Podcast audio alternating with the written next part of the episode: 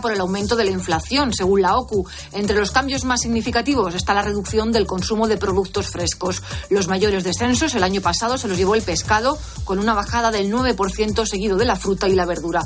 Y contamos también que tanto Iberia como Iberia Express ya han recuperado su conectividad tras la caída en sus sistemas de ayer que provocó el retraso y la cancelación de varios vuelos. Una avería informática que impedía acceder a sus sistemas de facturación y de embarque y que afectó, como decíamos, a diferentes aeropuertos como el de Madrid Barcelona o Valencia. Y en juego ya el primer partido de liga del domingo, Javier Pastor. A las 2 ha empezado el Valladolid 0, Valencia 0. Además, a las 4 y cuarto, Osasuna recibe en el Sadar al Atlético. A las 6 y media, Celta Athletic. Y a las 9, Real Madrid, Real Sociedad. La noticia de la mañana es la victoria de, Novak Djokovic en el, en el Open de Australia el serbio ha conquistado su vigésimo segundo Grand Slam en tres sets e igual a Rafa Nadal. En baloncesto, en juego dos partidos. El Real Madrid gana en Manresa en el último cuarto y Unicaja vence en el tercer cuarto al Valencia Basket. Y a las seis, España juega contra Suecia en el Mundial de Balonmano en el partido por la medalla de bronce. Sigue todo el deporte en tiempo de juego.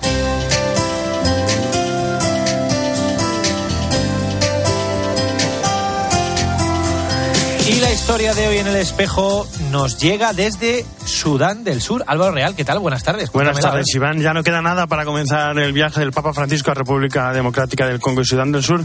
Y allí le espera, entre otros, un misionero español. Se llama Christopher Harley.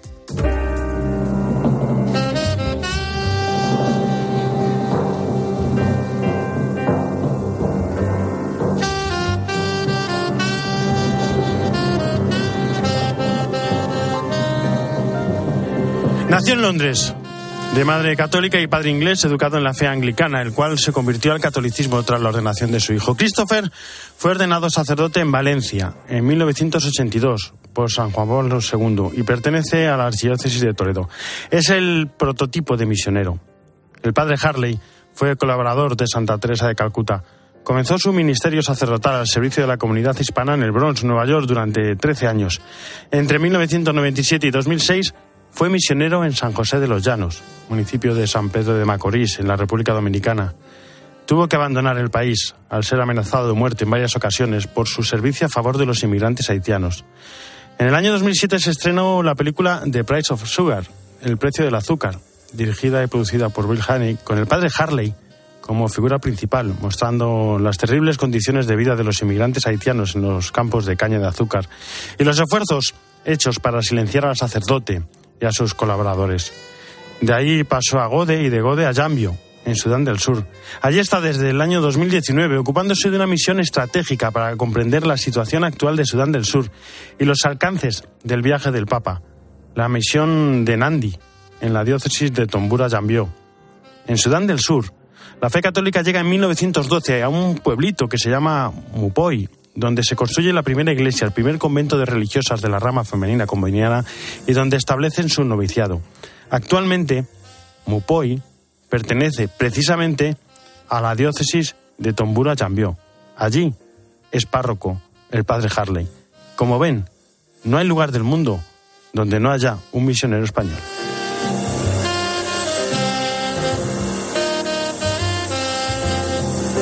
Jesús Luis, aquí están. ¿Cómo estás? Muy buenas tardes. ¿Qué tal, Álvaro? Buenas tardes. ¿Qué santos tenemos esta semana? Pues mira, empezamos con un beato hoy. Hoy tenemos al beato Manuel Domingo y Sol, que es el que fundó los operarios diocesanos en esa preocupación que él tuvo, pues por los sacerdotes, por los seminaristas y por su formación sacerdotal y también tiene parte en lo que es la formación del Colegio Pontificio Español de Roma San José, donde se han formado allí también tantas generaciones.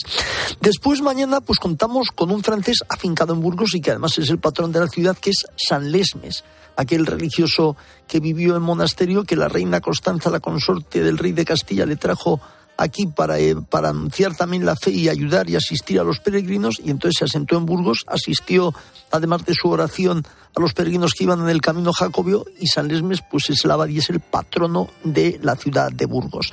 Y luego después también tenemos eh, pasado mañana a San Juan Bosco, San Juan Bosco que nace en Castelnuovo, italiano, que se preocupa de los niños que están por las calles casi en la delincuencia sin formación y forja lo que son los salesianos en devoción a San Francisco de Sales, pues salesianos, un poco con esa dedicación y es patrono pues también un poco del cine, es también patrono de las Jornadas Mundiales de la Juventud y de las Escuelas de Arte y Oficios.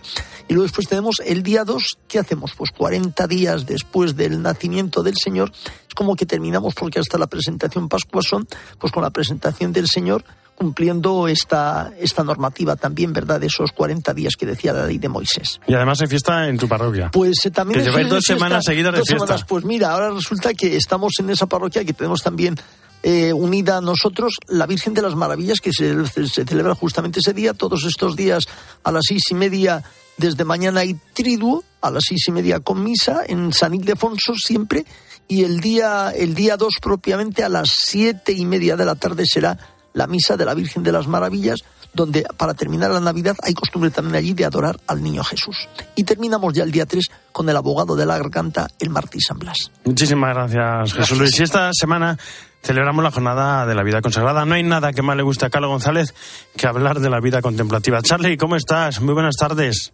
Hola Álvaro, muy buenas tardes.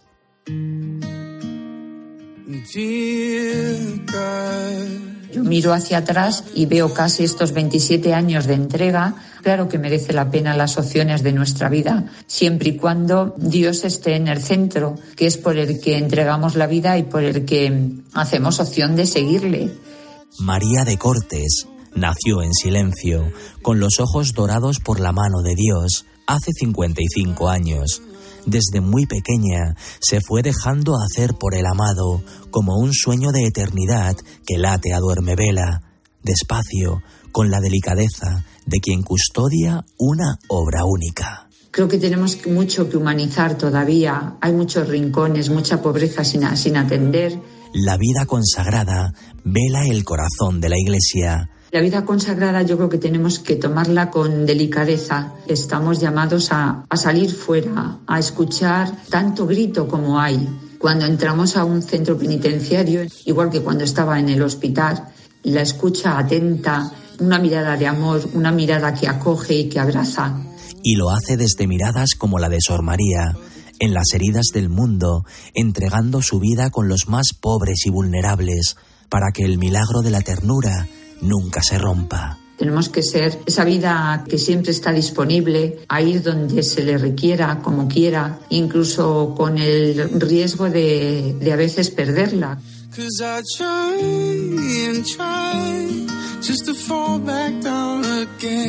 Hacerle conocer al ser humano que está detenido, a través de nosotras, hijas de la caridad, de todos los voluntarios que entramos, un Dios presente en la historia, no solo con palabras, sino principalmente con gestos concretos de misericordia.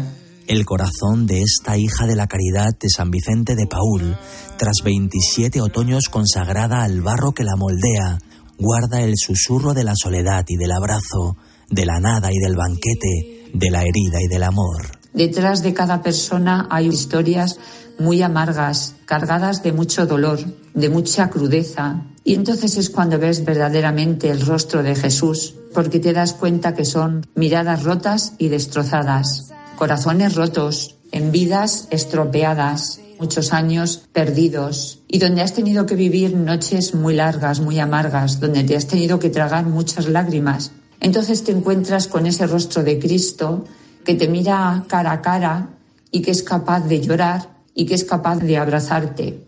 Anidando su dolor, sosteniendo su pena en las llagas del mundo y en la carne golpeada por la ausencia de un abrazo. Pues acariciar la piel de Dios para una hija de la caridad. Yo creo que nuestro carisma de, de, entrega a los pobres, que ahí, como diría San Vicente, está el dedo de Dios. Es el amor lo que nos hace grande, lo que engrandece al mundo, lo que engrandece a la persona si no hay amor, ¿qué, ¿con qué nos quedamos? O sea, ¿qué tendría el mundo si no fuese por el amor?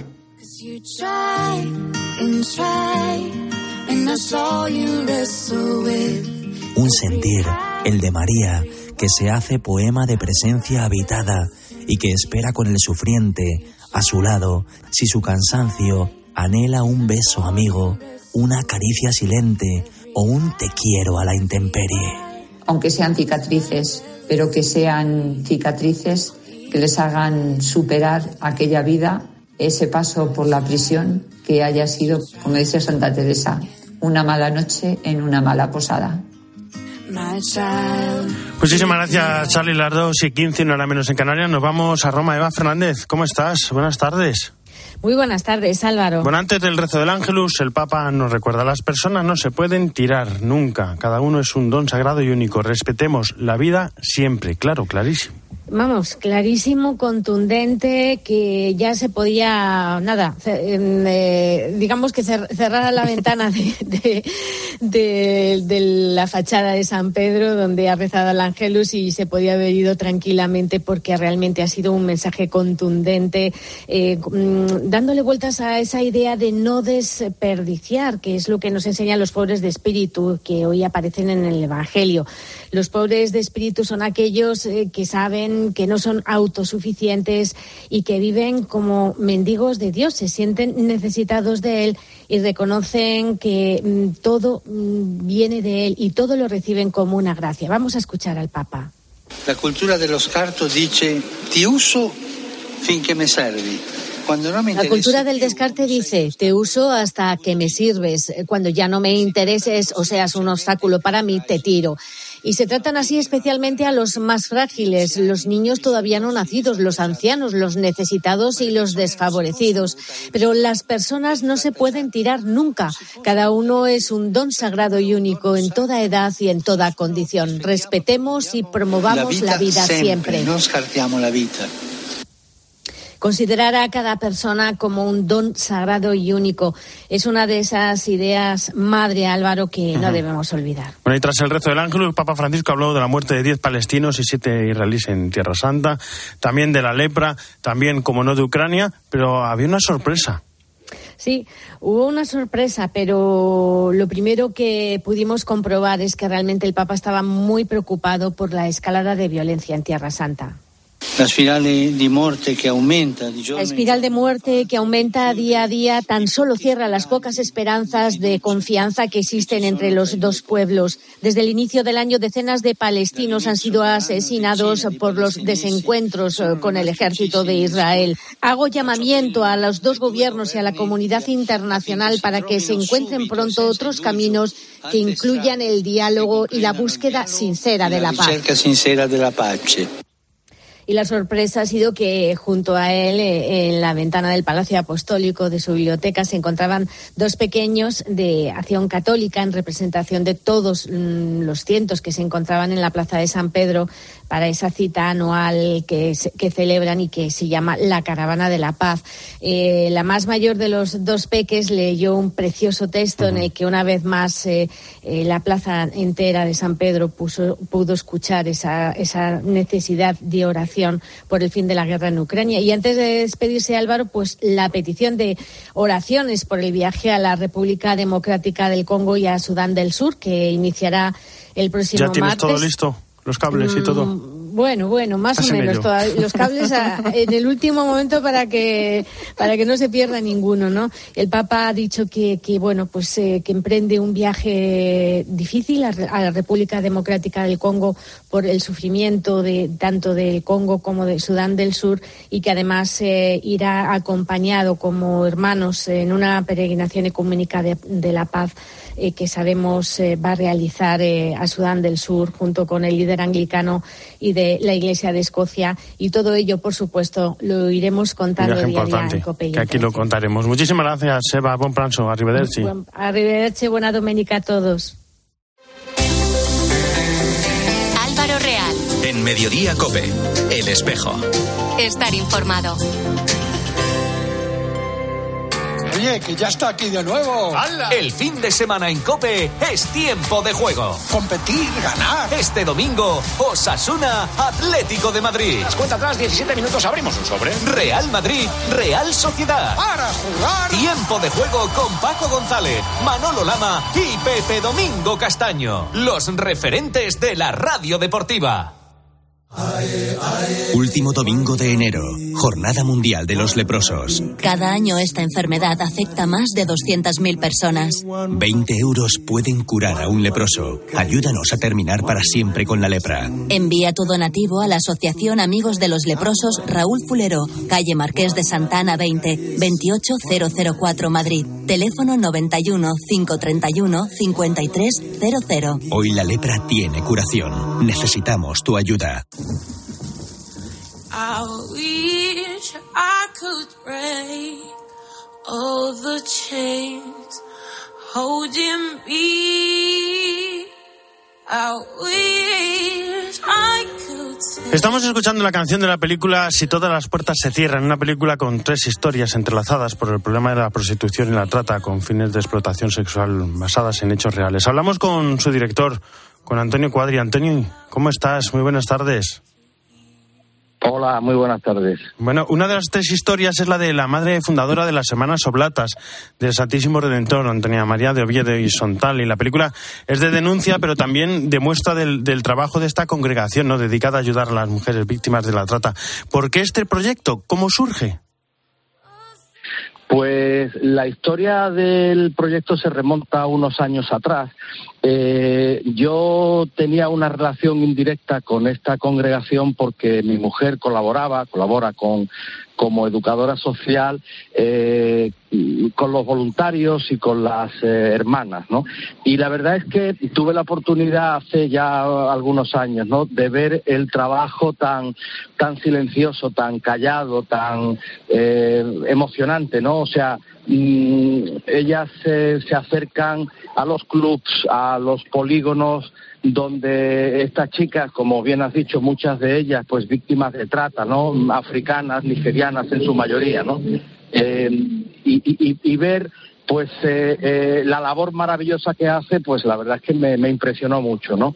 Eh, años después escribí una pequeña obra de teatro con motivo del 150 aniversario de la fundación de la Casa de Cien Pozuelos, que fue la primera casa de acogida en España, eh, y se celebraba, pues como digo, el 150 aniversario, y ya entonces empezó a fraguar la idea que con motivo del bicentenario, que se celebra eh, este año, pues se podría hacer una, una película y bueno, pues con muchas colaboraciones y con mucha ilusión, pues se, se- se ha podido realizar finalmente. Bueno, el tráiler ya se puede ver. eh, Pablo Iglesias, Ito Yemi, Roberto Álvarez, Carlos Iglesias, Ru Gabriel, con Pastora Vega, con Alexandra Aniseri. El, el viernes comenzabais una campaña de crowdfunding. ¿Cómo, cómo os podemos ayudar? Sí.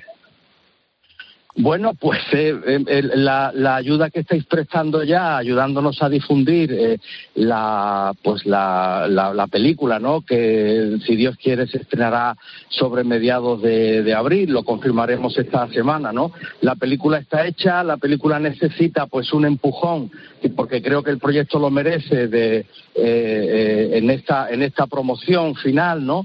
Eh, y lo que queremos con el crowdfunding efectivamente ese pues eh, bueno pues entrar en, en, en- en- en la disposición de que haya una, una difusión eh, todavía mayor. Los los los beneficios y la recaudación evidentemente de la película se van a destinar a obras sociales y desde luego pues toda toda ayuda pues eh, será muy bien muy bien recibida. La, la material y, y- y la, y la de difundir como estáis vosotros ahora haciendo y os lo agradecemos mucho la, la- pues, la existencia de este proyecto. Antonio, eh, los grandes problemas no tienen soluciones fáciles y no quiero caer en eso porque la trata de personas, la prostitución son problemas eh, complejos.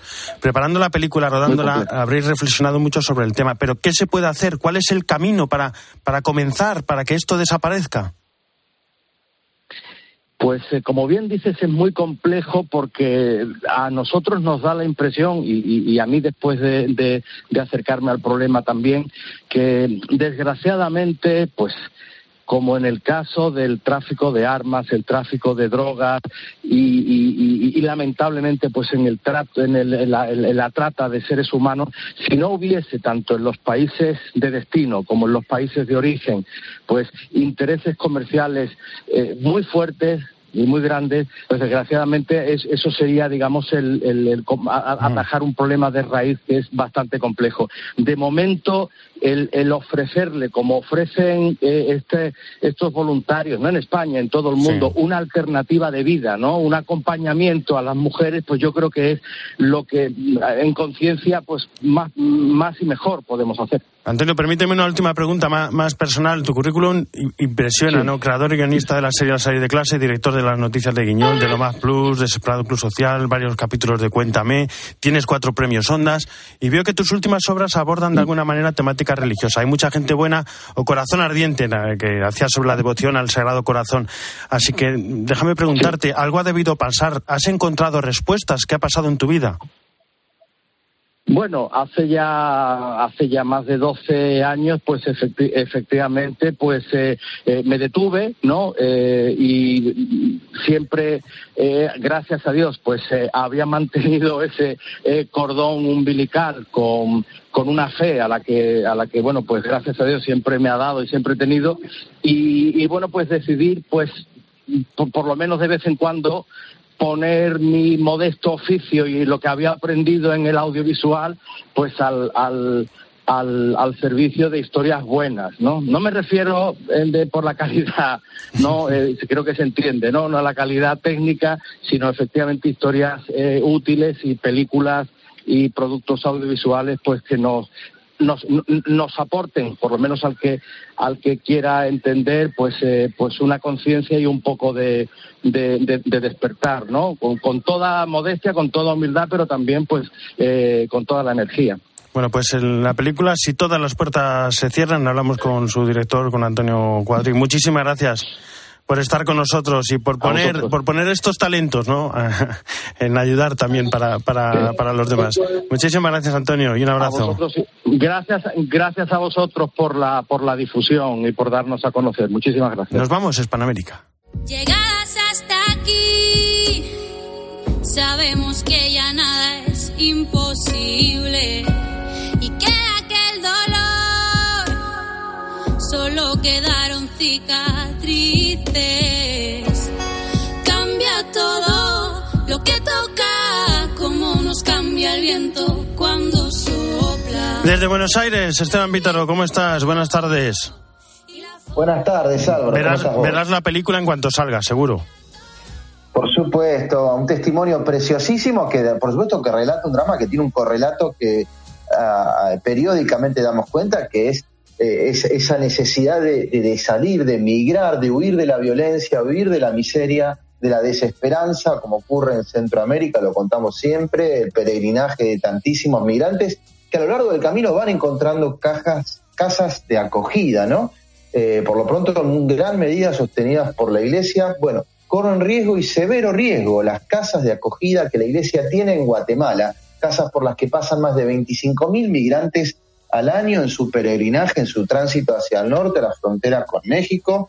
Lo denunció la Conferencia Episcopal de Guatemala estos días. El Estado guatemalteco modificó la ley de migración y prácticamente considera ilegales las casas de acogidas tal como funcionan, que transformarían las casas de acogidas en casas de control, como denuncian los obispos. Lo decía el cardenal Álvaro Ramaccini, que lo que quieren es el control total, como si pensaran que las casas de migrantes se vuelven casas de ladrones. Estemos atentos a esto que la propia Iglesia guatemalteca está denunciando como algo violatorio de los derechos humanos en el país. Pero no quería, Álvaro, dejar de contarte algo muy lindo. En la otra América, en Sudamérica, un encuentro de la OXA, 30 sacerdotes, cuatro obispos reunidos en Lima de la obra para la cooperación sacerdotal hispanoamericana que se reunieron después del encuentro de 2019, acompañados por el obispo de Córdoba, por Demetrio Fernández González, también por José María Calderón Castro, secretario de la, Comisión Episcopal de Misiones de la Conferencia Episcopal Española, compartieron ideas, ilusiones, necesidades, hablaron de la necesidad de más misioneros, sacerdotes y laicos para tener los puestos de misión vacantes en Hispanoamérica, la importancia de los equipos interdiocesanos, intercongregacionales e incluso con laicos, que los misioneros puedan ir de dos en dos, la riqueza de experiencias misioneras, entre otros, en un gran encuentro continental de la OXA en Lima. No dejemos solo para el Día de Hispanoamérica el recuerdo y la gratitud, Álvaro, para con estos abnegados misioneros. Pues un besazo para Clara y un abrazo, Esteban. Hasta la semana que viene. un abrazo.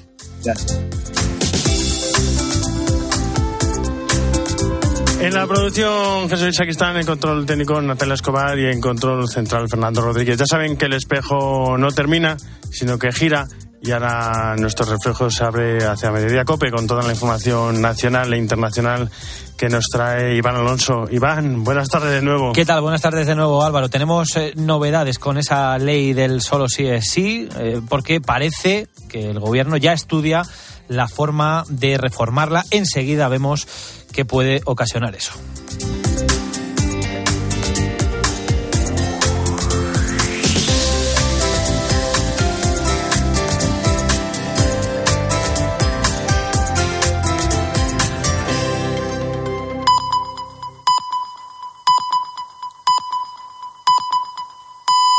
Dos y media.